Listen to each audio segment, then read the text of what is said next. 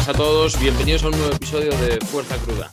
Hoy el segundo episodio de la serie de los podios del Nacional, en el que escucharéis al podio de menos de 59 kilos, la categoría más ligera masculina que ha competido en este, en este Nacional. Nos acompañan Álvaro Dávila Luna. ¿Qué tal Álvaro? buenas, ¿qué tal? Nos acompaña también David Quirante Pérez. ¿Qué tal David? Buenas. Bien. Y eh, nos acompaña también su tocayo David López Barrincho. ¿Qué tal, David? Hola, muy bien. Bueno, ¿cómo, cómo os ha ido la, resaca del Nacional? Esta postcompetición que, bueno, cada uno la vive de una forma, ¿no? Eh, ¿Quién empieza? Eh, hacerlo como queráis. El que primero habla es el que empieza. Empieza ya, ya, ya que ha roto el hielo. Venga. El primero, campeón. Pues por mi parte, bastante bien. Eh, yo estuve, eh, yo competí el viernes y estuve el sábado y el domingo allí también en, en Alaurín. Y esos dos días, la verdad es que estuve bastante cansado, me dolía todo el cuerpo, porque dormimos poco, tú sabes, estando allí en una casa con tu compañero de equipo, pues, siempre se te hace tarde y después a la mañana siguiente y otra vez al pabellón, o sea que bastante cansado esos días. Y ya después, lunes lo tuve descanso y ayer martes ya incluso volví a entrenar y en los primeros entrenos post competición y bastante bien, la verdad. Sin más. No sé cómo estarán ellos todos, si están entrenando, si no estáis entrenando, que comentaron bueno, Yo la verdad he empezado a entrenar ya hoy y la verdad que desde el, desde el viernes que previo tenía la sensación de que no iba a competir, o sea, no tenía la sensación, ese nerviosismo de decir, uff, voy a competir, estaba demasiado inhibido, la verdad. Es curioso. sensación... Es curioso porque eres la segunda persona que lo dice hoy eso. ¿Sí? estaba, bueno, yo tengo mi, tengo mi motivo, la verdad, pero estaba demasiado inhibido, estaba demasiado relajado, demasiado pensativo, estaba demasiado chill, por así decirlo. No tenía el estrés típico de tener de, de, una competi, que es lo que tendría que hacer realmente. Eso sí, he hecho polvo, he estado hecho polvo, no sé por qué. Eh, me ha dejado hecho polvo el cambio de clima, el cambio de, de, de altura, supongo, no sé me dolía todo el cuerpo, estaba... Cuando he vuelto a mi casa me he tirado dos días durmiendo 12 horas. ¿Y tú, David?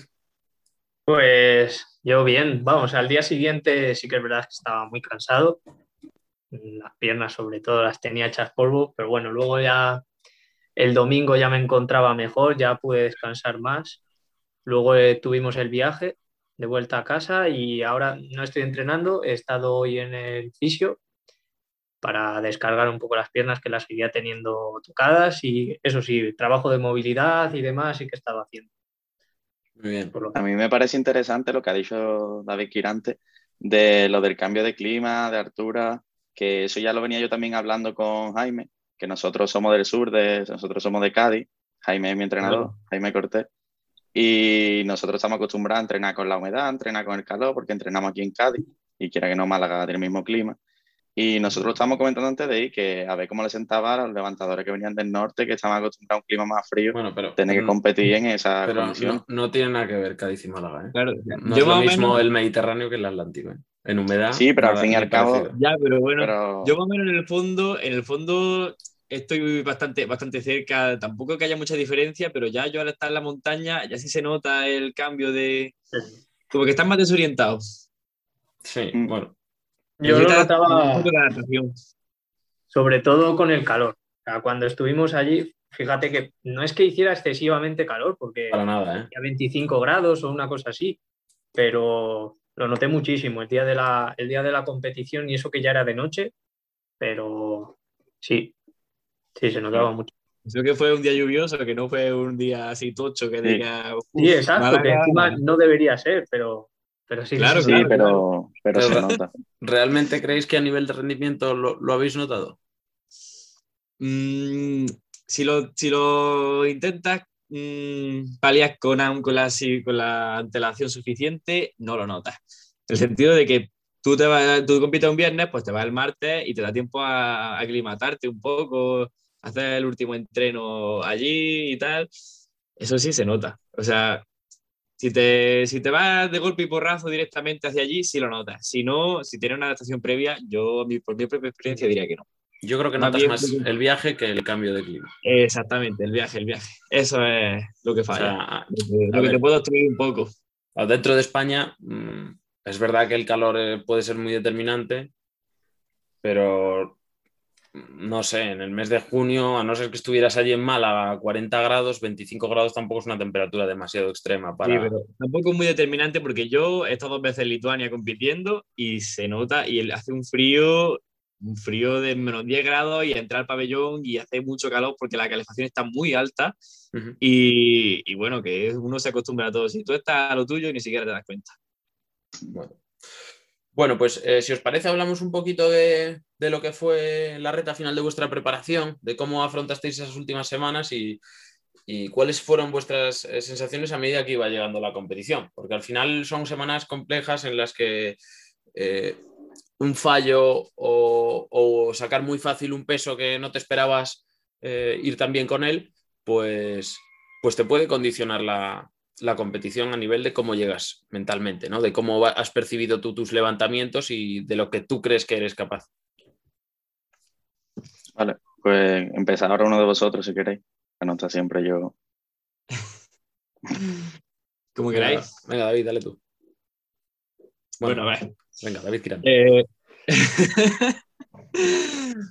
bueno, a ver, eh, la preparación previa ha sido un poco extraña, hacia, a mi, parecer, para mí personalmente ha sido muy extraña, ha sido muy rara y muy complicada, porque ha estado lastrada por una serie de cosas muy grandes. Yo, a decir verdad, dos semanas antes de competir, he estado a punto de echarme atrás. O sea, ha habido semanas que no he podido entrenar nada. Tres semanas antes de competir, había una semana que incluso hasta en blanco prácticamente ahí. Ha sido un desastre a nivel de preparación y tal, ha sido un desastre porque, porque claro, yo he llegado a pasar por una serie de acontecimientos. Hace tres meses falleció mi padre y yo me tenía que mm, quedar a cargo de la empresa y todo lo que conlleva todo, todo eso. Entonces ha sido una lucha mental muy grande para mí en esta última preparación y entonces ha sido un poco descabellado. Eh, Sí, de hecho, dos semanas antes de competir ah, bajé tres kilos, bajé tres kilos y, y digo, ostras, ¿ahora cómo hago yo esto? Y me, me presenté a la competir pues para superarme a mí mismo realmente, porque estaba a punto de continuar a competir. Fue, fue, muy, fue muy complicado, muy complicado. Y bueno, eh, todo previo a eso, eh, la verdad que iba bastante brutal. Una de las mejores preparaciones que, que he tenido. O sea, los 215 que, que ni siquiera despegaron en la tarima, yo los llegué a sacar una velocidad vergonzosa. De decir, madre mía, me, cargo, me cargo el récord las veces que haga falta. Y, y llegáis y otra la realidad es distinta. Así que bueno, ha sido muy complicada, muy diferente, diferente. Más bien ha sido una competición contra mi propia, contra mi propia mente, una preparación muy complicada y, y bueno, una situación excepcional que bueno. Que ha superado, al fin y al cabo. Exactamente. Que se supera al fin y al cabo. Lo siento mucho por, lo de tu padre, que no, no tenía ni idea. Pero la verdad que eh, ha sido un paso muy grande que he dado hacia adelante para poder seguir adelante. Yo sabía si no competía, que si no competía en esta competición, si no iba, ya me iba a costar ir a la siguiente y posiblemente se viese troncar mi, mi carrera en el Power. Así que a nivel, a nivel mental esto me ha supuesto un paso grandísimo, un paso grandísimo y, y la verdad que, que, bueno, si no hubiese pasado nada, esta preparación hubiera sido brutal. Bueno, pues, bueno. ¿Y tú, David? Pues yo la verdad, esta última, después del regional de, de León, la verdad es que iba muy bien, sobre todo las dos primeras semanas, bueno, la primera fue un poco más hubo un día de, descarga y luego seguimos. O sea, prácticamente no hubo descarga, de descanso y iba muy bien. Luego, eso sí es verdad que a las dos semanas se juntó un poco más de carga en el trabajo y demás y se ve que no recuperaba bien y luego el muerto iba volando y al final no hubo una, caída, me, me, dio un tirón así en, en, el aductor también por quizá un fallo técnico y bueno, ese sí que le estuve arrastrando un poco, la sentadilla iba bien y la banca también para mi nivel. Y pues estuvimos luego la descarga, sí que es verdad que me siento muy bien porque llegué allí prácticamente recuperado y en principio pues a seguir. Yo sí que es verdad que he empezado este año en el Power, entonces de momento todavía estoy aprendiendo. Me queda, me queda mucho recorrido todavía. Exacto. Muy bien. Muy bien, tú, Baru. Yo la tuya sí que la he seguido un poquito más de cerca. Sí, porque tenemos más relación. Eh, yo lo primero que quiero es felicitar tanto a David Quirante como a David López, a Quirante por, por, lo que ha contado y, porque, y por haber ido y por los dos cojones que le ha echado, aún en la situación en la que estaba. Y la verdad es que yo creo que no, que no hizo mal papel, desde luego, vamos, teniendo en cuenta todas estas cosas. Y a David López porque no sabía que, yo, que era su primer año en Power, que en parte también mi primer año eh, compitiendo, pero yo sí, supongo que sí llevaré algo más de tiempo practicando Power. Creo que ya eh, yo ya antes de, de, la pandemia ya, ya hacía Power, ese fue como mi primer año por mi cuenta y este ha sido como el primer año, mi primer año en serio. Y en la cuanto a... la has petado, ¿eh? la has petado este año. Ha, ha, aparecido ahí como que no quiere la cosa y, y ha arrasado, ¿eh? Yo lo avisé. Salió de debajo de una piedra, ¿eh? Hace ya seis meses que lo hice. eh, en cuanto a la preparación, pues en mi caso yo no, no he tenido muchas complicaciones. Nosotros, Jaime y yo, la verdad es que tenemos, tenemos las cosas muy claras en cuanto a, en cuanto a cómo respondo y, y qué es lo que tenemos que hacer. Mm, no, yo cada cuatro semanas estoy tirando pesado, tenga competición o no, y estoy, vamos, estoy tirando fuerte y, y, estoy, y durante todo el año. Y así que eh, fuimos a Chester y en Chester fuimos, queríamos ya hacer número ahí serio. Y lo que pasa es que no salió tan bien porque eh, al, al, al, haberse llevado tanto tiempo sin haber ninguna competición, eh, los estándares de competición los teníamos todo el mundo. Eh, yo creo que muy disasociado de la realidad. No sé si llevarlo de esa forma, pero eh, en el peso muerto tuve problemas con el bloqueo, la sentadilla con la profundidad y la verdad es que no, no hice el número que quería, pero nos vino muy bien y ya de, de, paso nos vino bien, creo yo, a, todo el equipo de, de y de, y de, de Power que es donde yo entreno, para darnos cuenta de eso. Así que centramos como las últimas tres semanas de entrenamiento en cumplir con estos estándares de competición para que no volviera a ocurrir. Así que el, el último bloque realmente en cuanto a números no he progresado, cuanto número absoluto no he progresado mucho, eh, pero sí es verdad que conseguimos el objetivo de, de, hacer, de hacer los movimientos válidos sin ninguna duda y entonces me fue, me fue, eso fue la clave de, la preparación y, de, de, las últimas semanas, darle ese remate final a lo que ya veníamos haciendo para poder hacer los, los récords, que es lo que teníamos en mente, y, y, hacer un buen papel, que es lo que, que al final es lo que conseguimos. Así que muy contento, la verdad.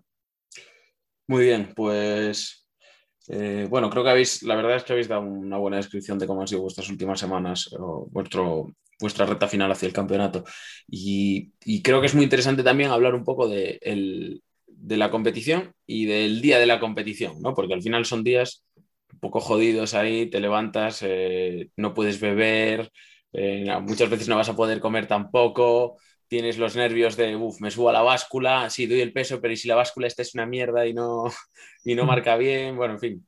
Eh, empezando por ahí, por el tema del pesaje, luego esperar, sobre todo si es como vosotros, que competisteis a una hora mmm, terrible del día, cuando ya había competido todo el mundo, que al final estás viendo la competición y lo único que te genera es ansia ya por salir ahí a competir. Eh, ¿cómo, ¿cómo, fue vuestro, vuestro día de competición? ¿Qué creéis que es más reseñable de él? Empieza tú, Álvaro, ahora que empezó antes David. Vale. Pues en mi caso, no, no sé cómo fue el día de ello, pero en mi caso fue un día bastante duro porque yo hago corte de agua, no sé yo cómo irán de, de, pesaje, pero yo para entrar en categoría tengo que hacer corte de agua porque si no tendría que ir a 66 apurado. Entonces, eh, claro, eh, también Jaime eh, competía antes que yo y como él, su entrenador es, es, de Panache, que no sé si lo conocerán mucho, es un, es, un, entrenador yo espero, francés. Yo espero que sí lo conozcan. Sí, es el mejor 66 que hay hasta ahora. Ahí estamos. Eh, entonces, claro, eh, él no, no podía venir desde Francia y entonces estuve yo con Jaime de entrenador. Entonces, claro, yo me levanto ya por la mañana, ya había cortado el agua el día anterior por la noche y la comida y tenía que estar eh, de coach allí durante todo el día Eh, también Jaime, que tenía una, eh, tenía una competición bastante importante para él, la primera en dos años, con aspiración a podio y a hacer récord. Yo, que nunca había estado de, entrenador en una competición de powerlifting, eh, entonces tenía la presión de, hacer un buen papel, de estar apoyándolo y de no equivocarme dando los intentos ni por un medio kilo que me hubiera matado. Entonces, claro, eh, yo iba ya allí, por allí, como, como un zombie por el, por el pabellón. Eh, hasta mucha gente me preguntaba qué me pasaba, que tenía muy mala cara. Claro, lo que, lo que tenía era que estaba deshidratado al máximo. Y, pero aún así creo que, que me vino muy bien estar allí con él porque ya estuve muy atento a, a los estándares, a lo que estaban pidiendo los jueces. También me sirvió muchísimo de motivación porque eh, a, pesar de todo el estrés que vivimos allí, entre que, que, Álvaro que se lesionó, que lo siento mucho, pero al fin y al cabo eso le daba a Jaime esa, esa oportunidad de ser subcampeón. Eh, también en el, peso muerto que podía ser ese oro. Y fue mucha tensión vivida allí y claro, eh, eso me supuso bastante estrés, pero claro, como, como digo yo, como todo salió bien, si hubiera salido mal, lo mismo hubiera hecho yo también una competición horrible. Pero claro, al haberle ido también a él, ya estaba yo con una euforia tremenda, casi que no me hizo falta tomar cafeína.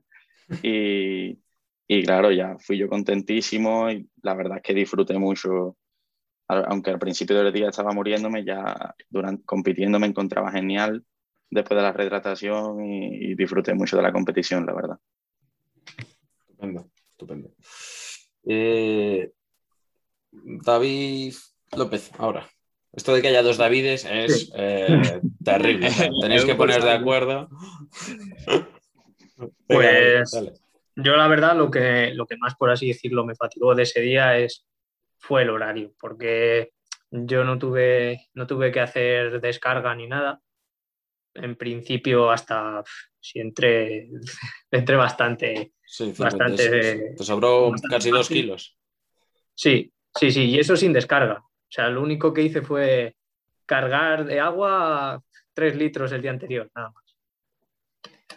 Que en principio de peso voy muy bien, si yo todavía me queda mucho por meter.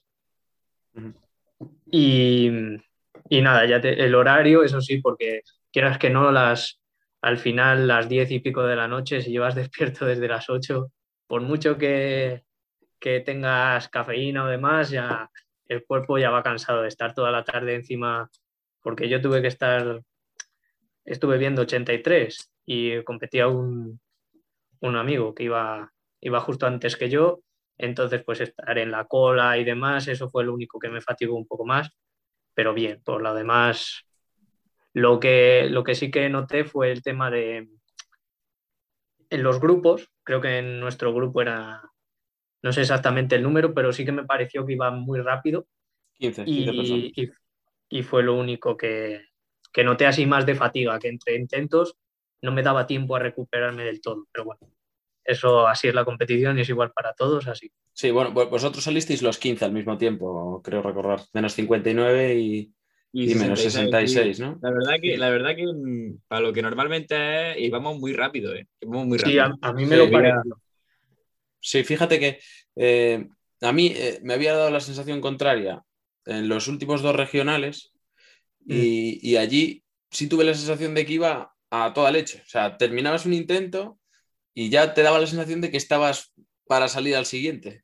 En realidad no, era el, tiempo es el que es. Yo creo que es una sensación eh, personal, ¿no? Algo subjetivo, pero, pero sí, que, sí que dio la impresión en vuestra categoría de ir bastante rápido. Supongo que por la hora también. No te puedes eternizar porque, como dice David, a esa hora ya el cuerpo no, no está igual que por la tarde o por la mañana. Yo el, A mí no, yo, a mí, yo, a mí no, no, yo no me di cuenta, vamos, no me, no me afectó, pero ahora que lo estáis diciendo, estoy haciendo memoria y es verdad que iban rápido. A mí me dio, sobre todo lo noté, cuando más lo noté fue en el último intento de muerto, entre el segundo intento y el tercero, dije, si es que todavía no, no me ha dado tiempo.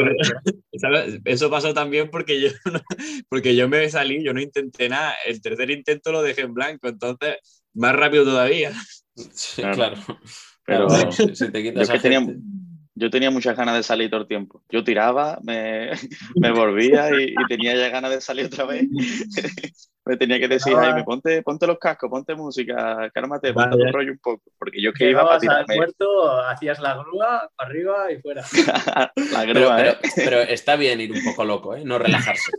O sea, lo, también te lo digo, porque es como, no sé, no, no, no te baja, ¿sabes? No sí, no perder ritmo. Más... Sí, sí. Sí, no perder ritmo. Y más, si estás, y, más si estás motivado porque te están saliendo las cosas bien. O sea, si te están saliendo las cosas bien, haces PR, la dejas en el suelo, meten 5 kilos más y vuelves a hacer PR, ¿sabes? Sí, sí, sí. Eso, eso, así. Bueno, y tú, David, eh, que es el único que falta, ¿cómo, ¿cómo fue tu día? Pues bueno, la verdad, muy normal. O sea, yo de peso iba demasiado sobrado, más de la cuenta. Y bueno, pues tuve que, que ajustar ahí un poquito. Sí, y, sí, sí. Es que. Eso lo clavaste, ¿eh? Sí, sí, sí, pero lo clavé a propósito. O sea, no es porque. Nada. O sea, no es porque, no porque me faltara ni porque me sobrara. Es porque, es porque lo clavé a propósito. Pero vamos, que yo en esas condiciones hubiera tenido que hacer una carga de agua y tal, que no la hice, que fue, fue muy breve porque me faltaba peso de lo que normalmente yo suelo pesar. y, y bueno, la verdad que ese propio día fue, fue, no sé, un día bastante así reflexivo, estuve más, chill por la mañana, me di mi paseo y tal. Luego, luego fui a la competi, estuve saludando gente y un poco más hacia mi rollo y, bueno, hasta que llegó el momento. Pero mm, me extraña mucho porque yo soy una persona muy nerviosa y, estaba extrañamente tranquilo y eso me, me, molesta, me molesta un poco en el sentido de que digo algo no va bien algo no va bien, si estoy muy tranquilo, algo no va bien, no estoy lo suficientemente activado que debería. Estaba viendo la competi como si no fuera conmigo, la verdad. Y... Que no es verdad. Faltaba bueno, la presión de competición, ¿no? Exactamente, no noto esa presión que es necesaria porque ese, estrés en cierto modo es muy importante, muy necesario. Sí. Y, y, bueno, estaba, estaba, un poco desinhibido, un poco inhibido ahí de, de la competición, pero bueno, o sea, fue bien, fue bien, la verdad. ¿Qué vas a decir, Bar? Que yo, en, yo, en realidad es que a mí incluso se me olvidó que tenía que competir, porque yo estaba con, estaba con, estaba con Jaime. Tú estabas ahí con la de Jaime, terminabas y decías, claro, claro, ahora, ahora el goico de puta madre, me claro, meto... y de repente, ah, no, mierda. No, no, de repente estamos, está calentando el peso muerto y me están llamando. Y digo, ¿quién me llama? Loco, tú tienes que pesarte. Y digo, ¿pesarme para qué? ¿Sabes dónde me he apuntado yo? Vaya. yo la verdad que el tema horario, el tema horario, horario me beneficia bastante, porque yo soy una persona bastante nocturna y tal. Y quieras que no, por mi antiguo oficio de, de, camarero, el tener que acostarse a las 5 de la mañana trabajando y tal, por el final, mis ritmos del sueño van tornando más hacia la noche. Entonces, mmm, me beneficiaba bastante. Lo que pasa es que, bueno, ese día no estaba y, bueno, pero que normalmente me suele beneficiar bastante. Yo que, que competir a las 9 era una ventaja bastante grande para mí respecto para los demás. Bueno, pues está bien, ¿eh? porque no, no, a priori no es un horario cómodo, yo creo. Mm, vaya.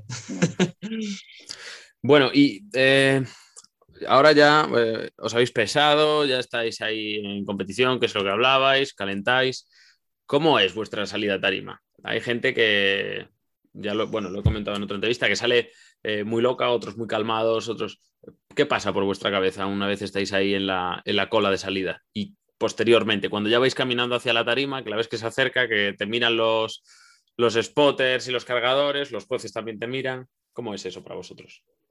Yo la verdad que de principio hacía al inicio un poco acelerado, de decir, venga, estás muy, estás muy nervioso, pero tranquilízate porque este, este intento fácil, tranquilo, es open, es solo, solamente asegúrate de hacerlo bien y ya está. Por mi mente pasa que yo cojo, yo cojo la barra, la sentadilla y, y llego y digo, venga, digo, cualquier día normal. Espero mi señal y, y, intento hacerlo lo más calmado posible, aunque esté un poco más excitado de, de los nervios, pero intento hacerlo lo más calmado posible, atendiendo la señal y tal, porque si no se me va la cabeza y, y hay que mantenerse dentro. ¿Y el resto cómo, cómo es para vosotros? Os abstraéis totalmente, vais eh, visión de túnel, que, que, hay alguna gente pues que, que, tiene esa sensación. Yo, en mi caso, mmm, Depende del movimiento. En la sentadilla, la verdad es que creo que pequé un poco de activarme menos de, lo que debería. Pues en la, sentadilla a mí tampoco me gusta ir, ir completamente loco, pero sí es verdad que te hace falta ese puntito de activación. Y yo creo que ahí fallé, pero tampoco, tampoco me preocupa porque es que mi objetivo simplemente era clavar el opener y la verdad es que al primer intento fui bastante frío, fui, era bastante consciente, ni, ni visión túnel, ni, ni, ni, tampoco demasiado nervioso. Estaba bastante consciente de todo, sabía que, que yo llevaba una estrategia muy clara. Llevaba el opener, eh, que lo elegimos en base a los hartos que ya encontraba normalmente. Después queríamos, porque en los segundos intentos queríamos hacer los récords entonces yo iba bastante frío, sabía que, que, era muy importante clavar ese opener, por eso fui, no fui sobreactivado porque es un, es un peso que yo sé que puedo manejar, iba plenamente consciente de la profundidad, de las órdenes y quería clavarlo.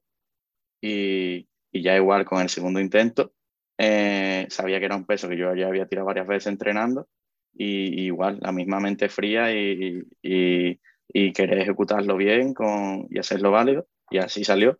Y el tercero, que yo creo que sí estaba para 180, pero, pero no lo conseguí hacer. Y yo creo que ahí no lo conseguí por ese puntito de activación que, que me faltó.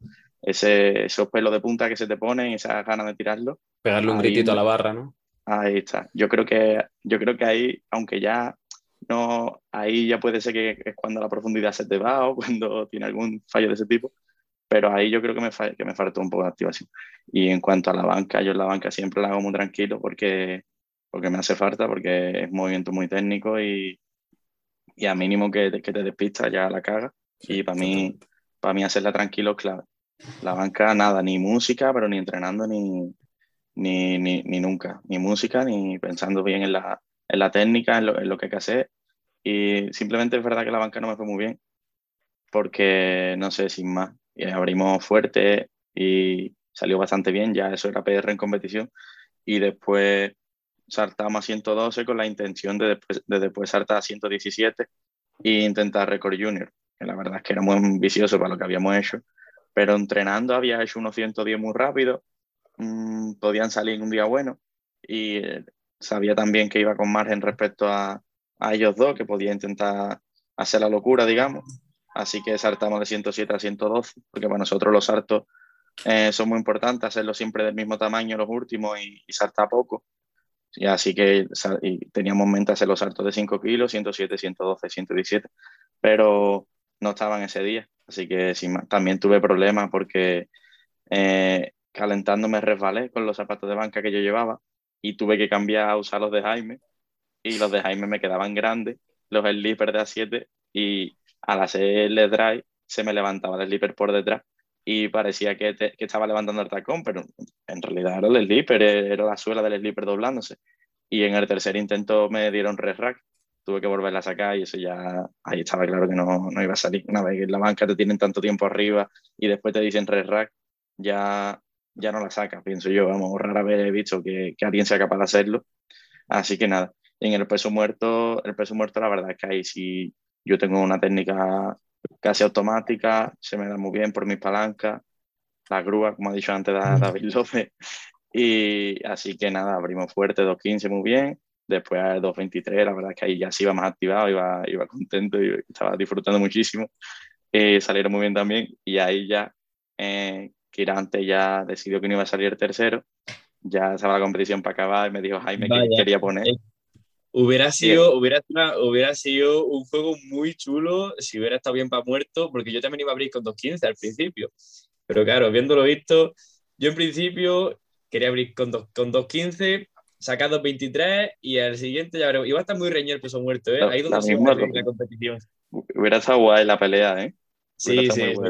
La verdad ha, habido buenas batallas en este nacional, ¿eh? Sí, sí, sí. Yo viví alguna de ellos. De muchas categorías yo viví alguna desde dentro. Yo viví la batalla de, de Carlos Torres contra Rubén Castro. Estaba yo de, de, entrenador con Carlos Torres y la verdad es que lo, lo viví increíble. porque Carlos no le quería, Carlos no le quería subir a los 3.15. Yo sabía que Rubén estaba claro que le iba a subir. Yo diciéndole, Carlos, le subimos, ¿qué hacemos? Y Carlos estaba seguro de que no había que subirle. La verdad es que fue bastante guay. Si quieres, ahora hablamos de eso. Pero el caso es ese. Ya puse, volviendo al tema que estábamos hablando, puse 2.36 en el último intento porque eran cuatro bodyweight y era un número que me hace ilusión desde, desde hace un montón de tiempo, pero no, no, no estaba para eso. Pesaban mucho, como dije, como dije allí. Y así que nada, esos 2.36 quedan pendientes para hacerlo, la verdad, en próximas competiciones. David. Falta pues yo la verdad afrontaba bastante tranquilo, sobre todo en la sentadilla lo que más estaba concentrado es que el primer intento saliera bien, porque para mí, si el primer intento de sentadilla ya sale bien, como que luego el resto de la competición ya va más rodado. Entonces, bueno, probé un peso en principio que dominaba, que había estado tirando en entrenamientos, salieron. Sí que es verdad que luego el segundo y el tercer intento, aunque los, los subí, fueron nulos por profundidad.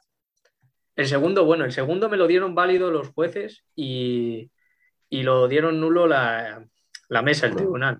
Y no sé, no sé por qué fue, pero bueno. Esto pasó mucho. sí, sí, sí que es verdad que... Llega y lo celebras, tío, y de repente te quitan tu ilusión en la cara, pero vamos, es que antes de que entres, es que es una locura. Yo es que eso pienso que lo deberían de cambiar un poco, ¿eh? porque es que no he visto en una competición otra cosa igual y, y una putada más grande que eso. Sí, porque al revés, al revés no pasó demasiado. ¿eh? Bueno, a Víctor Vázquez le pasó dos veces. Ya, ya. Bueno, pero oye, es, que, si es así, bueno, pues. pues le, quitan La epicidad, le quitan la epicidad al momento. Si, si, es nulo, es nulo. Si es válido, es válido. No sé. Sí, sí que es verdad que, que ese, es el bar, movimiento subió con la barra un poco torcido, como, como así, pero pero no sé si sería por eso o que vieran algún descenso o alguna cosa. Pero un, pero un desnivel es aceptable hasta cierto punto. Si no es muy prolongado, un desnivel en el reglamento se, se regula que, que, es aceptable un desnivel que no sea muy grande. Sí, mientras que no haya descenso. Pues no sé, pero bueno, y entonces intenté ser un poco más conservador en el tercer intento. También era un peso que, que en principio iba a salir, salieron, me le dieron nulo por profundidad. Es algo que tengo que mejorar, ya lo sé para de cara a la próxima eh, competición. Y luego la banca, no, no usé música, no usé música en ningún momento de la competición, pero porque, no sé, lo, veía todo tan acelerado que me iba a tocar eh, salir tan rápido que digo, va, ni música ni nada, concéntrate, piensa, visualiza el movimiento y ya está, y sales. Y, bien, la banca de Hecho, de hecho, a mí lo que me pasaba es que yo me ponía, me gusta poner vídeos motivacionales, o sea, en los primeros intentos pongo música y en, los, y en los siguientes, que ya va más pesado, pues pongo vídeos motivacionales y tal. Y yo me ponía mi vídeo, me sentaba y me decía mi entrenador, no te despistes, que, que va a entrar y vas tú. Y digo, hostia, ya, qué locura, si no me ha dado tiempo. Y yo me enganchaba con mi vídeo puesto, me subía, me lo ponía por el mayor y digo, venga, andando. Yo de hecho vi a Fran echarte bronca, ¿eh? Una te cayó, ¿eh? Te lo juro, te lo juro que, que, que, estaba desinhibido de la vida, que no, que no espabilaba, de verdad, ¿eh? Sí, sí, una, una bronca te cayó, que lo vi yo. Me hizo bastante gracia. La verdad es que me cayó muy bien Fran, tío. Es un máquina, es un máquina. Es un máquina. No hay otro. No hay otro. Y eso, la banca contento, salió lo que tenía que salir fue, fue PR, así que contento por eso. Y luego el peso muerto sí que es verdad que salí un poco más, más encendido, más enchufado. De hecho, el primer intento parecía que estaba hasta cabreado. Como, llegué, lo tiré, salió y un poco por rabia porque como estas semanas no había podido tirar muerto pesado, eh, era como, venga, ahora sí. Y más o menos salieron bien. El tercer intento fue el que no salió, en principio pensaba que podían salir, pero bueno, no sé, no sé qué pasó ahí. Eh, se me acabó el gas, así que. Pero bueno, bien, contento. Me acabo de acordar de una anécdota que me pasó y es que yo cogí mis cascos y me dijo, pero venga, vamos para allá, para el peso muerto. Y, yo iba con mis cascos y tal, y de repente veo que me toca así y digo, y, digo, y yo seguí, yo seguí para adelante. Y de repente me vuelve a tocar y me giro, y me giro y me dice, chiquillo, que estás tonto el talco, ¿dónde está el talco? Y digo, ah, está allí. Pero te lo juro, yo pensaba que me estaba diciendo, venga, tira para adelante. Y, y me decías, ¿que dónde te dejar talco? Estabas muy fuera de la competición. Sí, sí, sí, sí. Es que estaba, estaba tan mentalizado en intentar sacar lo, que, lo máximo posible y lo mejor posible y está, intentar quedarme dentro de mí, estaba tan, tan metido que se me iba todo lo demás, tío. Bueno, eso pasa, ¿eh? Hay gente que sale sin cinturón o sin muñequeras de repente, cuando se las pone siempre. esas cosas pasan, ¿no? Tampoco es, tampoco es tan extraño. Y lo que no me ha pasado nunca y me pasó en la banca, por ejemplo, es que yo jamás me salto las señales. Pues nada, los 95 de banca, llego yo con mi cara, con mi cara bonita, me siento allí, tal, yo tan tranquilamente mentalizar hacer mi levantamiento, saco la barra y empiezo pues cuando a mí me da la gana. y digo, hostia. Y cuando llego aquí y digo, ya la he cagado. Y luché, ya da igual. Luché la, repe, y la saqué y digo, hostia, tío. Digo, tenía que haberla dejado. Tenía que haberla dejado y en el tercer intento sacarla, pero en el tercer intento ya no hubo manera. Y digo, no me salto nunca las señales y me las salto ahora, tío, las órdenes del juez. Mm. Me di cuenta por el camino y digo, madre mía. Y encima es que la lucho. Horrible. me salió RP10 y digo, podía haberla dejado en la siguiente, posiblemente lo hubiera sacado, pero no. Bueno. Pequeña falta de concentración. Vaya. pero eso sí es muy común, eso sí es muy común, que se te vaya el santo al cielo y las señales se te vayan. Empieza antes, empieza después. Yo, con los, bueno, yo blanqueé sentadilla, no es un secreto, se puede ver. Y... Momento más triste del viernes para mí, ¿eh? eh ya lo sé.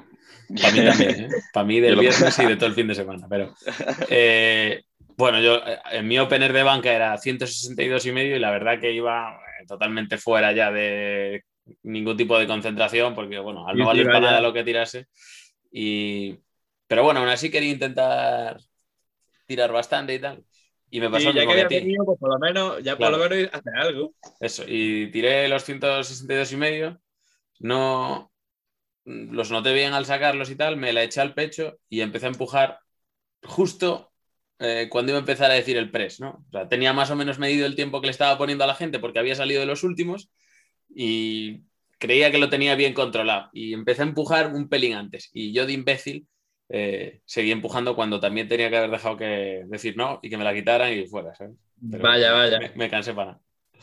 Sí, es, que es, la, es, la, costumbre de, no, de intentar no fallar nunca, ya está. Claro, De luchar las repes. es la costumbre de luchar las repes, se acabó. es que sí, claro, que tú tienes la barra encima, no va a dejar que te caiga encima tampoco. No, pero, yo me la vuelvo a apoyar y no pasa nada. Y digo, ya, pero tu primer instinto, tu primer instinto es, pelear. El hombre, el, ser humano eh, trata de sobrevivir, pase lo que pase. Es como las cucarachas, ¿no? Al final.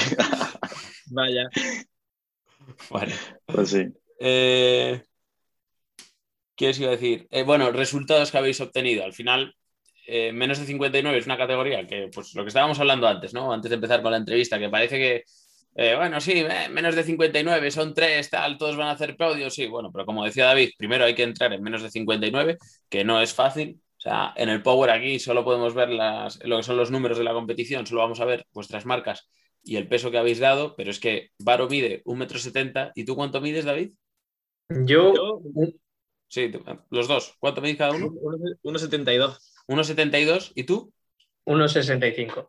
Claro, o sea, midiendo un metro 72, un metro 60, un metro 70 e incluso un metro 65, eh, pesar 59 kilos no es tan fácil. ¿eh? No, no, no. De ah, hecho, es que ah, mi ah. cuerpo quiere tirar para arriba y entonces yo tengo que retenerlo, porque claro, quieras que no. tienes, que, tener, tienes que tener ojo a la dieta ahí. Porque Ese es un tema del que yo quería hablar. Que sube, pues venga, dale, dale tú, Bar. Eh, yo quería hablar de ese tema porque en el Power eh, siempre, siempre todo el mundo habla de la hipertrofia es la base, de que sí hay que subirse de categoría lo antes posible. Que, de las estaturas, ¿no? De las estaturas, de... A mí me han preguntado 1500 veces, no las he contado, pero seguramente anda por ahí, que, que cuando me voy a subir a 66, que si ya, que si ya me, subo. Y yo lo que quiero decir son, son varias cosas. La primera que eh, en mi caso, por ejemplo, yo entré en 59 porque ya pesaba 62, 63 antes de, de seguir una dieta y antes de estar rajado, como muchos dicen. Y, y, tenía la posibilidad y sabía que tenía la posibilidad de hacer los récords, eh, que al final lo he podido hacer y ese era el objetivo y ya está, y se ha hecho. Y, y también quiero decir que, que, veo que 59 es una categoría como que se infravalora por mucha gente o que, o que incluso hay personas a las que le dan miedo, le dan miedo a los 59 o te ven por allí por el pabellón y dicen, tío, pero, pero súbete, súbete, te lo gritan. Y es en plan, bueno, cada uno, las categorías, hasta donde yo sé, no, no, son, no son obligatorias. Tú puedes elegir en qué categoría competir. Y de hecho, si, si es nuestro caso que, que somos competitivos, eh, ¿por, qué no? Y vamos a hacerlo. Y, y también quería decir que, que otra, otra, hay otra mentalidad y, otra, y otro tipo de personas están los de súbete rápido y después están también el tipo de personas de, eh, ya, claro, pero en 59, ¿no? O ya, yo me bajo y también hago 200 pesos muertos. Vamos a ver, hay que aclarar lo que es subir. ¿Subir qué es? ¿Ponerte como una pelota? a ver, no, claro. es que lo de la estatura está muy bien, pero está muy bien mientras tú tengas una composición corporal que sea buena y que realmente te mejore el rendimiento. Yo no, claro que, tienes que estar en, una categoría en la que tú seas competitivo. Claro. En la, que, tú seas capaz de sacarle partido, no es la que mejor te venga. Obviamente, eh, le va, a predisponer positivamente a alguien más que sea más bajo y que tenga, y que tenga el mismo peso corporal que, que cualquier otra persona. Como por ejemplo, yo mido 1,72 y, y entonces se estaría más. Mi genética se predispone más y mis palancas serían mejor si, si, yo tuviera más peso corporal.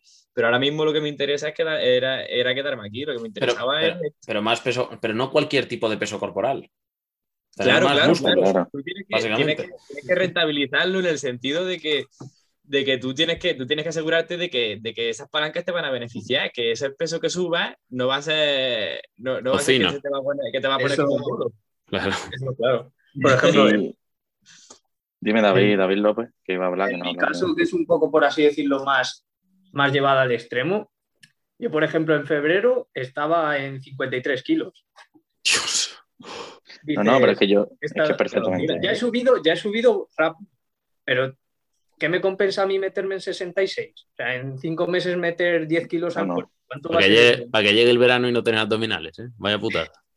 No, pero es que, es que el caso de, es que yo lo entiendo perfectamente porque cuando yo empecé a entrenar también pesaba 53 y es que somos personas que tenemos una predisposición, quitando la altura, tenemos una predisposición a pesar poco, que es que es así, que si, si una persona sin entrenar pesa 53, tendemos, tú no puedes, Claro. Entonces, claro. no puedes eh, a una persona que pesa 53 kilos que compita por primera vez en, en 66. Es que no puede. Me habría puesto gordo y hubiera sido menos competitivo encima. Claro, sí, sí, totalmente. Viene el veto, te peina fuerte para atrás y. te sopla el veto. te levanta del suelo. ¿Todo, para qué? Para poder decir que he competido en 66 en vez de 59. Sí, y también yo, yo he vivido en gente cercana que ahora, ahora vamos, amigos míos cercanos que empezaban a decir ahora a todo el mundo, a, a un amigo mío que compite en 83, Luis, en Luis, pues bájate tú a 74, que tú en 74 sería más competitivo. Ahora a, decirle a todo el mundo que se bajen de categoría y, eso tampoco es. la, es que tampoco es así. Es que... Claro, claro. claro, claro, vamos a ver, ahora porque tengan el ejemplo mío de que yo entro en categoría apurado, porque yo entro muy apurado. Eh, y soy, y soy, la he ganado la categoría y, soy muy competitivo. Que porque este es mi caso no significa que ahora todo el mundo tenga que apurar la categoría al máximo y ponerse a, dar a dar 30.000 pasos los días de descanso, ¿sabes? Para entrar en categoría. es, que tú, eso no es lo que tú tendrás mucha tendencia a ser delgado, pero claro, eh, si te metes pasos de 33.000 pasos al día, bueno, pues es complicado también. Esa, parte, esa parte hay que encontrarla también. A ver, que es que yo, yo para entrar, pues claro, para entrar en categoría, he entrado con un porcentaje de grasa muy bajo, que no, no se suele ver en Power. Vamos, que hay gente que lo tiene. Beto, por ejemplo, tiene un porcentaje espectacular y una composición espectacular y ahí está, ¿no? En 66, que no hay quien, que no hay quien le haga nada, que no hay quien le, no hay quien le tosa. Yo creo que en categorías bajas, incluso 74 y 83, son categorías en las que, en las que hay que estar lo, más definido posible y, y, y competir con el mayor, la mayor masa muscular posible. y en mi caso ha sido así. Yo me he hartado de andar para definir como si fuera un culturista, la verdad, dando dando 30.000 pasos los días de descanso y los días de entreno, los que pudiese, porque entreno también muchas horas, al fin y al cabo, el gasto calórico está ahí. de, hecho, de, hecho, por ejemplo, en 74, eh, este, Javier, el hermano de, David, y José, eh, José Tordesillas, también tienen un porcentaje graso muy bajo, tienen una buena composición corporal, ¿sabes? Y en 83, sí, pero... Ahora que lo dices, Javier, eh, ¿cuántos años ha estado en 66 hasta que ha pasado a 74? La ha sentado bien. Por lo claro, pero, por eso digo, claro, pero eh, ese, ese, cambio de 66 a 74 es porque realmente puede llenar la categoría con, con, masa que le ayuda. Claro, pero que ya previamente ha llenado 66. No ha pasado, no ha quemado ese. ¿El qué? Que tienes que hacer más o menos lo que tu cuerpo te va dictaminando. Tu cuerpo, si tú le vas metiendo comida, vas viendo si va subiendo para arriba y te va beneficiando o si por el contrario sube y, y no, te da, y, no, te, y no te beneficia. Entonces ahí es cuando tienes que plantearte la categoría en la que debería estar. Al, final, al fin de cuentas, somos jóvenes y tenemos bastante altura en el sentido de que, de que vamos siempre a tender a subir. Pero ya el momento en el que sea, ya lo decidirá nuestro cuerpo o depende de lo competitivo que sea en esa categoría. Si ves que ya en esa categoría ya se complica la cosa, no puedes ganar y te ves mejor la siguiente, pues para adelante. Mm. Pero eso en general, he visto que en España en los últimos años siempre se ha defendido el subir por subir. me llega un chaval que, que, no un chaval que no ha hecho Power nunca, que tú no sabes qué tendencia va a tener ni qué, ni qué es lo que va a hacer. Lo primero que se le puede recomendar no es tú ponte a comer como un loco y, y a ver dónde va. Como el pues ahí, pues ahí a 83. Pienso que es mejor asentar una categoría primero, estar, estar un tiempo que la llenes no solo de masa muscular, sino de fuerza, porque tú puedes estar, por ejemplo, en 59 kilos y decir, ya estoy rajado, pero eso no quiere decir que no puedas ganar más fuerza. Claro. Claro. Sí, sí. Sobre todo el ah, componente, nervioso que tiene la fuerza, ¿no? También a un muchacho, a un muchacho que entreno yo que no compite, que no compite actualmente, pero voy a ver si lo convenzo. Que está, está ahí, con la dudilla. Empezó, empezó con, con, 72 kilos de peso corporal y digo, bueno, ya está, tú come, tú come lo, que, lo que vayas viendo, lo que tengas ganas y come medianamente limpio y vamos entrenando, vamos entrenando y actualmente está pesando 92 kilos. Y, y el tío tiene una composición corporal muy buena. Y la verdad que su propio cuerpo ha ido subiendo. O sea que más bien, mientras vayas comiendo bien, realmente tu cuerpo te va a decir dónde va, hacia dónde vayas, hacia dónde deberías de ir. Ahí es donde hablamos también de la individualización, ¿no? Que incluso en el peso hay que individualizar, no, no puedes coger, yo he visto que hay tablas por ahí de... Sí, de estatura categoría. Sí, de estatura categoría. Eso, eso para mí es horrible, la verdad. Eso si, no se puede hacer consulta, nunca. Si consultas eso, es que te, es, que te queda mucho, es que te, te, queda mucho para ser entrenador. la verdad que ya, yo me daría vergüenza consultar eso. Sí que cada persona es un mundo, no puedes pasar a una, a una persona por el mismo patrón de cada cosa. Cada persona es, diferente, tiene su, una respuesta diferente a cada estímulo. Muy bien. Al final, eh, eso, yo también quiero enviar mensajes de que, antes de cambiar del tema del peso, Quiero enviar mensajes de que el que 59 le parezca una categoría fácil o le parezca una categoría con menos importancia, que se baje. Que se baje, que aquí lo esperamos los tres. Que se baje o que entren si no, si no compiten todavía. el, eh, para, bueno, para, 59 para, todos los que no se escuchen, el, podio este parece que va a hacer equipo para darle por el culo a cualquiera que quiera entrar en menos de 59. va a tener que pagar Además, además que, los típicos, que los típicos que dicen, uff, es que 59 tal, son los típicos que están, que están pesando eh, entre, entre 80 y 100 kilos y levantan 200 en peso muerto. Sí, sí, sí. Yo levanto 200 pesos muertos pesando, pesando lo que estás pesando, pero yo es que peso 59 y voy por encima de 200. Sí, sí. Y, tú te lo planteas y dices, pero madre mía, ¿en serio me estás criticando tú? pasa, pasa lo mismo en la banca, por ejemplo. Sí, sí. Aquí tenemos. La banca es que en España. A 95, David. Ahí de, de 95 kilos, gente que levanta 100 o 100 y poco. Y. Sí, sí, sí, tal cual, tal cual. Bueno, que yo eh, vi algunos, alguna gente, hay alguna gente de 74 eh, de último intento de peso muerto tenía, tenía mi opener, o sea. Ya no me digo nada, pero... que la gente, la gente le gusta mucho hablar y poco respetar lo que, lo que, lo que tiene que respetar. Que parece que somos, somos, aquí la categoría, los flacos, los de que no se identifican con el juego porque tienen menos masa que pan sin miga.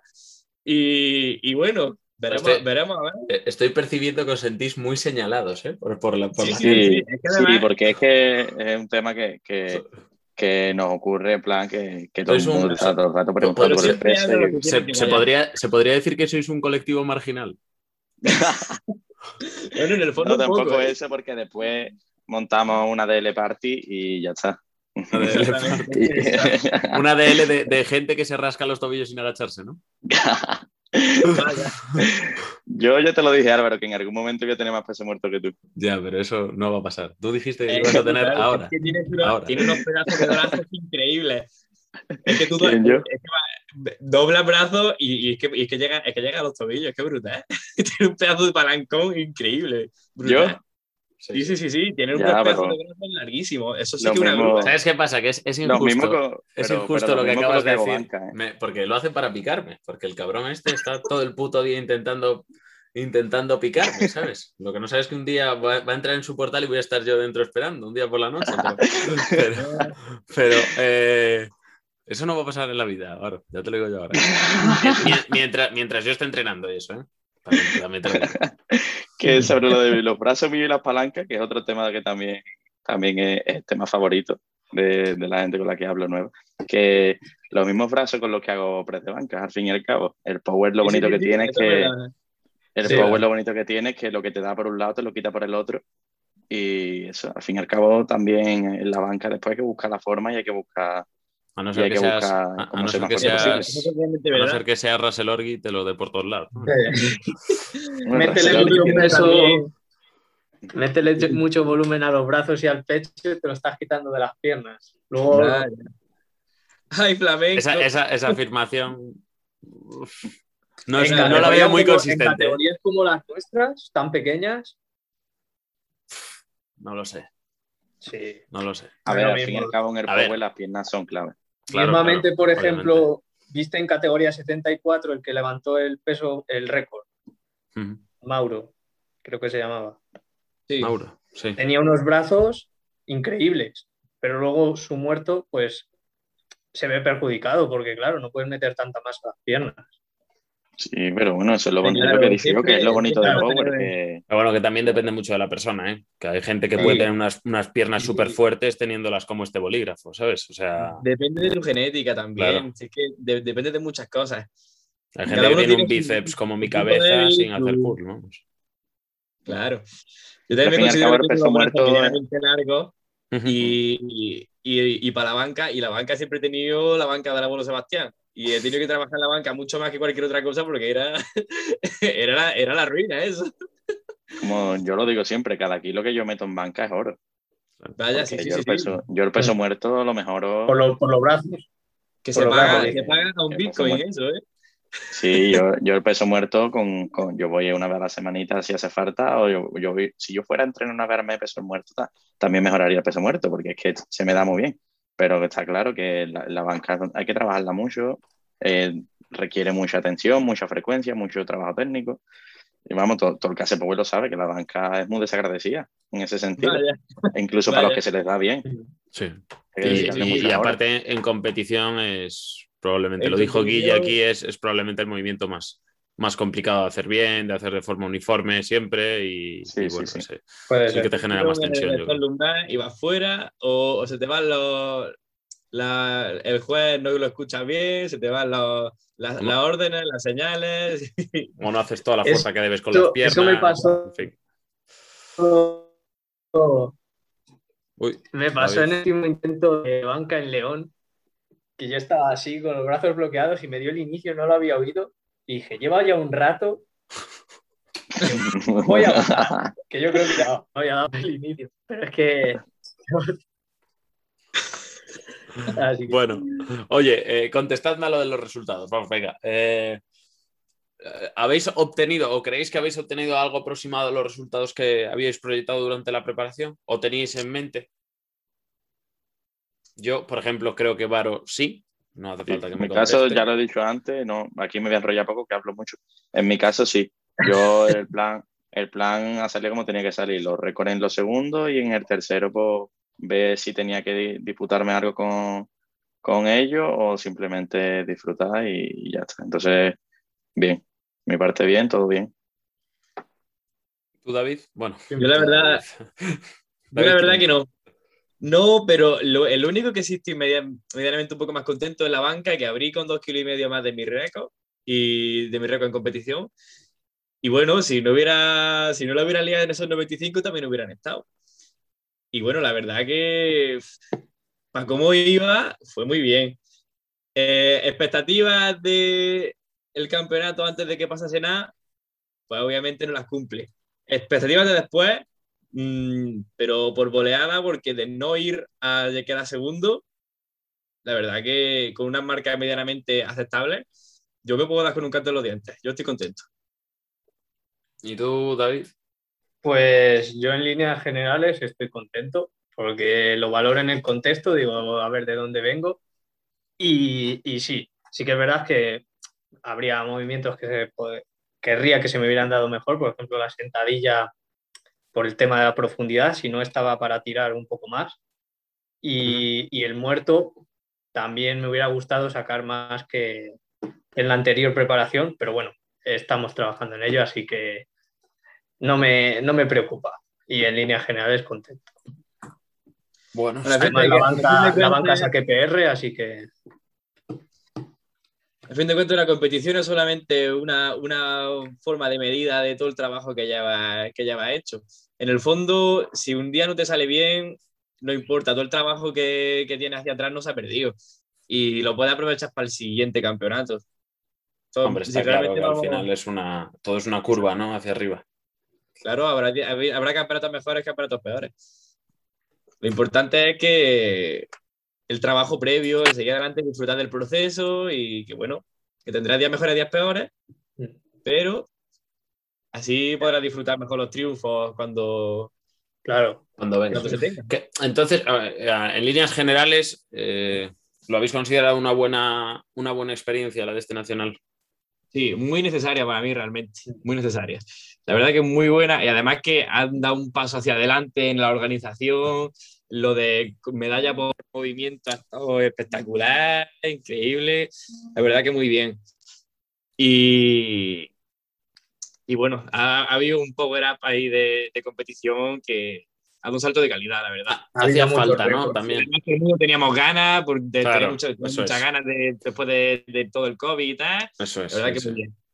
Se han, batido, se han batido muchos récords también, eso bueno, pero eso estaba claro que iba a pasar. Son dos años sin competiciones nacionales. Exactamente. También la gente estaba muy preparándose mucho después de, del COVID. Había mucho tiempo de preparación, sobre todo la gente que tenía gimnasio en su casa y tal, es la que más caña la podía meter. Un trabajo que los demás que estaban haciendo que los demás estaban un poco truncados en ese sentido. Bueno, pero da igual, ¿eh? Si te sale mal, te sale mal y se acabó. Sí, eso es así, también, es verdad. Eh, pero sí, bueno, yo creo que hacía falta en el sentido de que, bueno, ya al final llevas dos años prácticamente, porque el último campeonato de P1 que eh, hubo fue la Copa de 2019 de Chiva, y pues eso, prácticamente son 24 meses sin competiciones, 24 meses donde la gente, aunque haya habido periodos eh, prolongados donde no se ha podido entrenar, llevas a mucha gente con el freno echado durante meses preparándose con ganas de competir y es como una explosión, ¿no? Es como la fiesta del Power en España o, la, la, inauguración de la vuelta del Power a España, las competiciones y tal. Eh, bueno, lo que la AEP se refiere, porque otras asociaciones que sí hicieron campeonatos antes y tal, pero, pero bueno, es, es yo creo que es eh, muy entendible que haya cierta euforia, porque además, como habéis dicho, la organización ha sido espectacular, el campeonato estaba muy bien montado, a nivel de medios ha sido brutal. Eh, vamos, el tema de la retransmisión. Allí dentro con las, con las propias pantallas que había la zona de calentamiento, la zona de calentamiento que estaba muy bien estructurada, nada, la gente nada apretada, había espacio para, todos los que competíamos, se podía calentar eh, muy bien. Yo creo que ha estado de, 10 en ese sentido y ha sido una gran inauguración ¿no? de la vuelta a las competiciones. Sí, la verdad que sí. Es lo más parecido a un internacional que, que ha hecho todo el poco español y se nota que ya hay más gente participando, que hay mucha gente ya hacia adelante, que se está, se está llevando más, más hacia arriba el mundo del Power, que se está dando más fama, se está dando más bola, todo el mundo lo va conociendo más, se va animando más gente y, y se nota un montón eso. Yo creo que si no hubiera habido foro limitado, si se hubiera podido hacer eh, sin, aforo limitado. Yo creo que este, eso se peta de una manera. hubiera sido. A ver si la próxima ya. La de gente que ha querido ir no ha podido, que se ha tenido que, la ha tenido que, ver por, pantalla. Pero la verdad que, bueno, de un proyecto de futuro, en cuanto se pueda, y no va a ser como antes, cuatro gatos en las gradas que eran los que te animaban, que venían de tu club o, tu familia, eso ya yo creo que se ha acabado. En esa, esa era ya, ya ha tomado su fin y yo creo que ya va a haber un, un espectáculo ya mayor.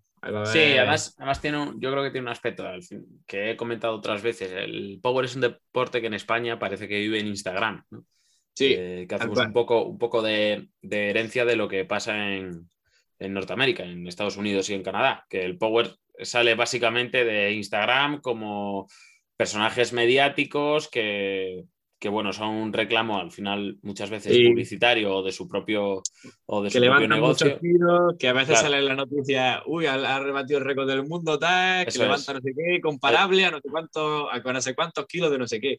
Y ahí te quedas. Pues eh, eh, aquí en España, si empieza a pasar un poco eso, esas personas que sean más mediáticas o tengan más seguidores o tal, van a crear cierto hype que hace que mucha gente quiera ir a verlo.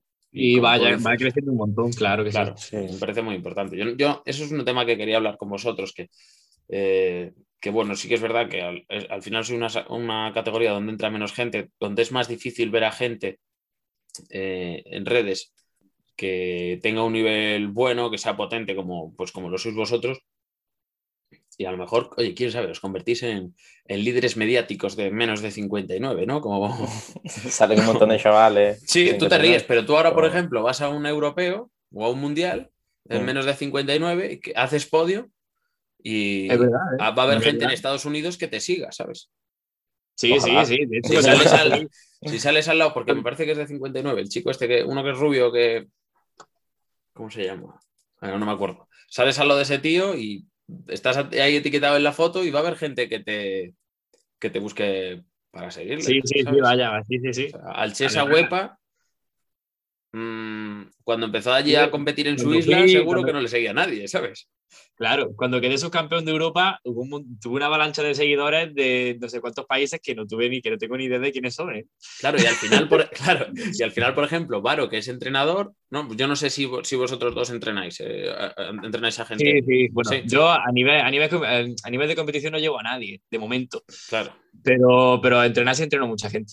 Claro, pues. Yo igual, yo tengo, yo tengo varias personas que van a competir este año pero que, que, están empezando y que todavía no han competido, pero que van ahí este año y tengo muchas ganas de eso. Claro, y para Yo ti, por ejemplo, bien, también llevaré gente. Para, para, ti, por ejemplo, si vas a un europeo y haces un buen papel y sales en el podio, a lo mejor te escribe gente que habla eh, claro, eh. español de Estados Unidos para que le hagas preparaciones. Sí, sí, sí, sí. Esa es la cosa, que también, también es también el triunfar, el triunfar y el ser entrenador también va con la publicidad de la mano. Claro, hombre, por ejemplo, por ejemplo eh, a, Jaime eh, lo, lo, entrena el Panas y, y, bueno, realmente, realmente es porque el tío es bueno y tiene, tiene mucha trayectoria y es conocido. Por eso mismo hizo un sorteo y tal y, y por eso mismo también lo entrena, porque claro, al final aunque no hable el mismo idioma, al final va, va a acabar. Bueno, y alguien que ¿Qué sorteo? ¿Qué sorteo? ¿Eh? ¿Qué sorteo? Sorteo, me parece que, me parece que sorteó eh, entrenamiento, no sé si sorteó entrenamiento y tal, y, le tocó a alguien español y, no sé si no sé si fue no sé si fue a Jaime o me estoy equivocando yo. a mí no me, suena esa historia. de todas formas, yo, yo, tengo, a mí me suena de que, de, que, de que alguien hizo un sorteo de entrenamiento y tal, y le, le tocó a alguien español y ya se fue animando más gente a. No, pero sí, el caso es muy simple. Tú ves a un tío que hace una competición de locos y tú te metes a verle, ves cómo entrena y dices, pues me gusta su forma de entrenar. Eh, ¿Entrena a gente? Sí. Venga, va, pues voy a hablarle, a ver cuánto cobra. Y con la tontería así, eh, sí, claro. captas a gente. Y si eso te pasa en un regional, ¿qué no te pasará haciéndolo igual en un europeo, sabes? No, sobre todo a mí lo que me haría ilusión es que más gente se, se decidiese ahora a, entrar, a, entrar a 59 y que se empezasen a llenar todas las categorías del Power igual de llena que está a 83, que hay, que hay este problema, que haya gente. Entonces yo por mí, ojalá, de hecho yo se lo dije a ellos dos, que estoy, que a mí en Chester no me gustó competir solo que, que, me gustó mucho competir contra ellos. Ahí va, vas a hacer tus marcas como si fuera una toma de marca, vas a hacer tus marcas y tal, pero a la, la sensación de competir con las demás personas, que el tener ese, esa incertidumbre de, hostia, voy a ganar, de tengo que levantar esto para poder, incluso te hace súper a ti, más incluso. Además, yo, yo estoy seguro de que el Power tiene que subir todavía mucho más el nivel. En plan, que los récords que yo he hecho ahora no... Estamos empezando, como quien dice, estamos empezando. esos récords que yo he hecho ahora va a llegar en algún momento alguien que, que los vuele y los deje muchísimo más altos. Eso es así. Y, y, por eso tengo muchas ganas de que entre gente y, se llenen las categorías y podamos disfrutar de competiciones de, de mucho nivel. La verdad que sí. Yo, mm, a mí también me gustaría, vamos. Eh, lo defendí, creé un poco el canal para, el canal no, perdón, el podcast para, para esto y lo cierto es que poco a poco sí parece que va subiendo ese nivel, ¿no? Es cierto que hay categorías que tienen menos afluencia de gente también porque es más... A ver, al final es más difícil, es como que en España se llene más 120. No, ya, pero más 120 sí es cierto que es difícil que se llene, pero en realidad hay chavales, sobre todo junior y subjunior, que seguro que podrían competir en 59 sin ningún problema, igual que estamos nosotros. Simplemente que todavía no han llegado. Pero, chavales subjunior y junior podrían llenar la categoría de 59 seguro y hay gente fuerte seguro. Lo que le pasa a la mayor parte de gente es que mm, empieza a entrenar y empieza a comer. Entonces, claro, ya automáticamente va subiendo, va subiendo y ya va compitiendo en la categoría que le toca. Sí, claro, claro. Pero bueno, eh, sí, entiendo lo que queréis decir. yo creo que de todas formas hay gente. ¿eh? Tú te vas a un gimnasio y hay gente eh, ahora cada vez más, afortunadamente, que ya se ve mucha gente haciendo, moviendo eh, o girando todo en torno a los básicos. Eh, ves a gente bastante delgada que sin saber el peso por la constitución y tú dirías, bueno, pues puede ser menos 66 o incluso menos 59 si apura bien la categoría, como, como estábamos hablando antes. Claro, claro, si te interesa. Exactamente, que, que de practicar power pues se metería ahí. Yo, sin ir más lejos, tengo amigos que están fuertes porque llevan toda la vida haciendo ejercicio, ¿sabes? Y tienen una masa muscular muy desarrollada y, se meterían a competir y podrían competir bien sin cumplir esos estándares de los que habíamos estado hablando y tal. Y, son gente normal, ¿eh? Que entra al gimnasio, que no hace preparaciones de power, ni bloques, ni historias, ¿sabes? Es verdad que yo, por ejemplo, para competir en 59 necesitaba un entrenador y nutricionista, ¿sabes? Que hay otras categorías que tú simplemente vas y das el peso porque estás ahí en, pesando 80 kilos, pues bajas a 83. O estás pesando 90 o 89, pues bajas a 93. Y es verdad que en nuestra categoría, si quieres ser competitivo, necesitas un nutricionista también, aparte del entrenador. Necesitas tenerlo todo controladísimo. Claro, Que, que, en mi caso, Manolo, que es mi nutricionista, el nutricionista de RPR, y el, y, el tuyo también, el nutricionista de todos, tu nutricionista de confianza, ¿eh? Parece un anuncio de, de leche. Pero que, que, bueno, ya, ya, ya, has colado antes tu promoción, pues mete un poquito la de otro, ¿no? También. Que eso que, que en mi casa ha sido clave para entrar en categoría nutricionista. Y es verdad que, si quieres ser competitivo, necesitas un nutricionista en esta categoría. Que siempre en todas las categorías te viene bien, pero más en concreto en esas categorías extremas, que yo creo que incluso en menos 120 y más 120 pasará igual. Porque son categorías que si tú no, no tienes una dieta, bajas de peso, creo yo. O sea que ahí el nutricionista también es clave en nuestra categoría y es como un requerimiento más. Yo he visto a Rubén Rico, por ejemplo, cargarse piezas de, taza de, de casa ya cruda, doblar y para adentro. Claro, yo imagino que Rubén no le apetece hacer eso si no tuviera no tuviera unas órdenes que seguir, vamos. no es que se te ocurra a ti, me voy a, me voy a comer tres pizzas dobladas por la mitad. Claro, claro, claro, claro. Es que eso ya es, que eso, eso ya es una movida, es que tienes que tenerlo todo calculado. Por eso cuando, uno, cuando uno entra a un cierto nivel, ya tiene que tenerlo, mm, tiene que reducir la incertidumbre al mínimo, tienes que tener lo máximo que puedas controlar. Eso es así. Bueno, eh, yo he de decir que ya hemos tratado todo lo que yo quería hablar, de hecho alguna cosa más incluso que habéis ido sacando, me ha parecido súper ameno hasta ahora todo lo que hemos hablado y espero que, y bueno, no lo espero, creo firmemente que a la gente que os va a escuchar pues también se les va a resultar ameno. Y no sé si queréis hablar de algo más en concreto, tenéis algo en mente que os gustaría, que os gustaría hablar, comentar, o ya que estamos ahí metidos en, la rueda de charlar, pues pues eso, si queréis, si queréis hablar de algo más. la, verdad, yo que darle, darle un montón de gracias a toda la gente que me ha apoyado para todo este campeonato, a, a, la organización que ha sido espectacular y a toda la gente que ha puesto un poco un, granito de arena para que esta competición sea posible, toda la gente que... He visto un montón de gente que competía y al día siguiente estaba de cargador ahí como un campeón, me cago en la leche. ¿Cómo hace eso con lo, con ocho polvos que está? y, y, la verdad que se agradece un montón toda esa colaboración y toda esa gente que hace que el Power cada vez sea más grande. Yo igual, no, que para mí ha sido un fin de semana de ensueño, la verdad.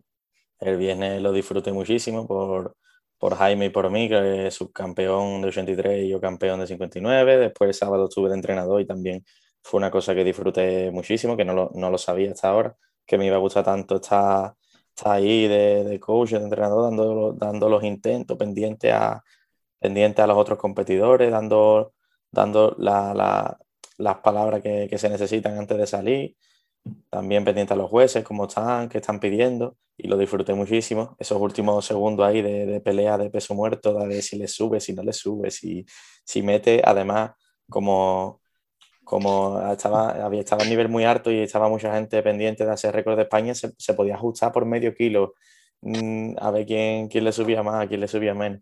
Y la verdad es que esa parte la disfruta muchísimo. Y, y, nada, que la verdad igual que, que David, gracias a la organización porque es así insuperable.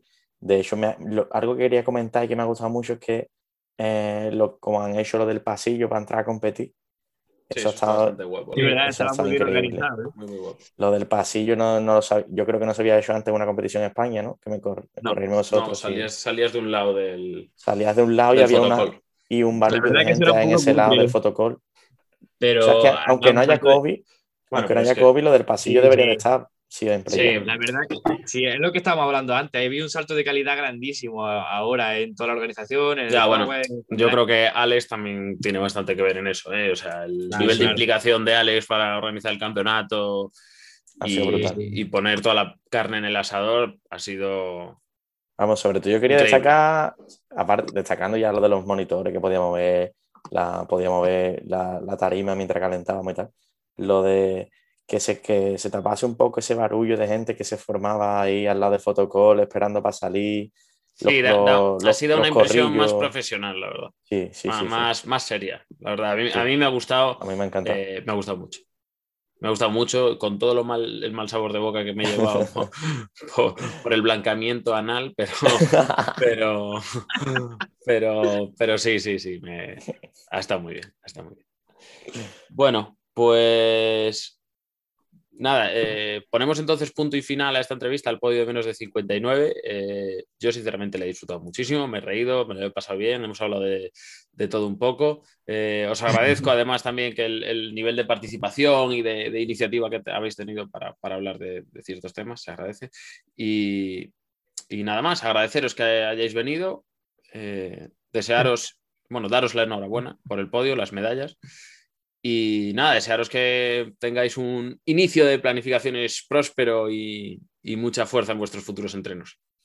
Ah, muchas gracias. Muchas gracias por la invitación y por todo. Un placer. Sí, gracias. Un saludo. Por la entrevista. Y... Sí, David, perdón, que te he cortado. Ah, que gracias por la, por la entrevista y, y afrontar la próxima preparación. Bueno, muy bien, pues lo dicho, un saludo y nos vemos en la próxima competición. Ya, hasta luego.